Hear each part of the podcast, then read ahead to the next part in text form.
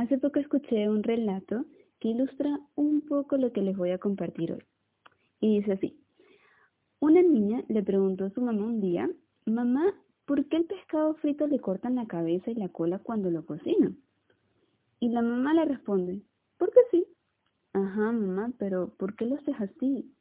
Ay, no sé, no sé. Tu abuela es la que siempre lo hacía así. Anda a preguntarle a ella. Y fue donde su abuela y le dice, abuela, ¿por qué el pescado frito le cortan la cabeza y la cola cuando lo cocinan? Así es como se hace, pues.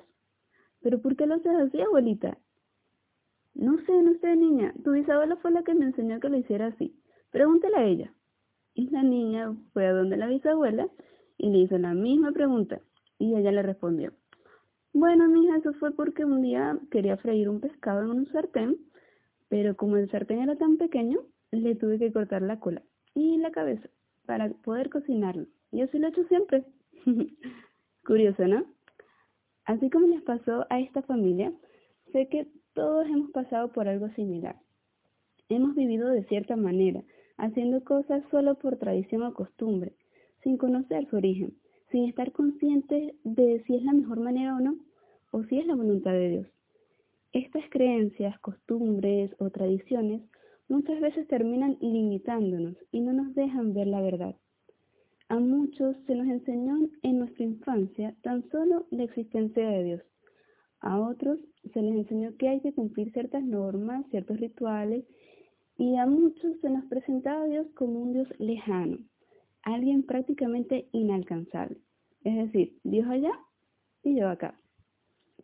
Ahora, ¿qué tal si lo que hemos conocido de Dios por años no fuese así? ¿O si hemos visto tan solo una partecita sin ver el todo de Dios? Dios anhela que profundicemos en Él, que lo conozcamos como realmente es y vayamos más allá de las tradiciones y las costumbres.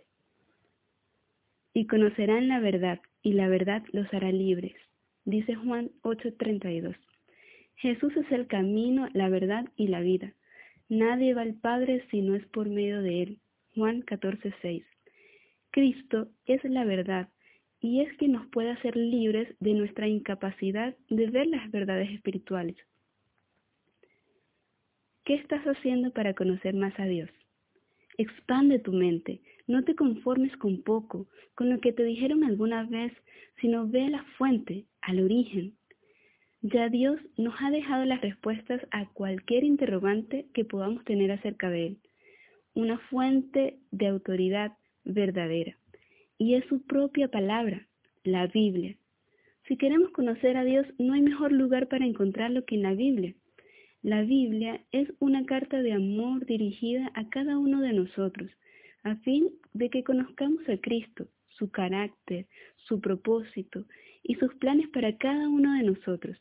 Y te aseguro que son planes de bien, de paz, de gozo y plenitud. Acerquémonos pues a Dios y nos revelará su voluntad sobre nosotros. Acudamos al Creador de la vida para aprender a vivir de la mejor manera junto a Él. Te invito a que tomes acción hoy mismo.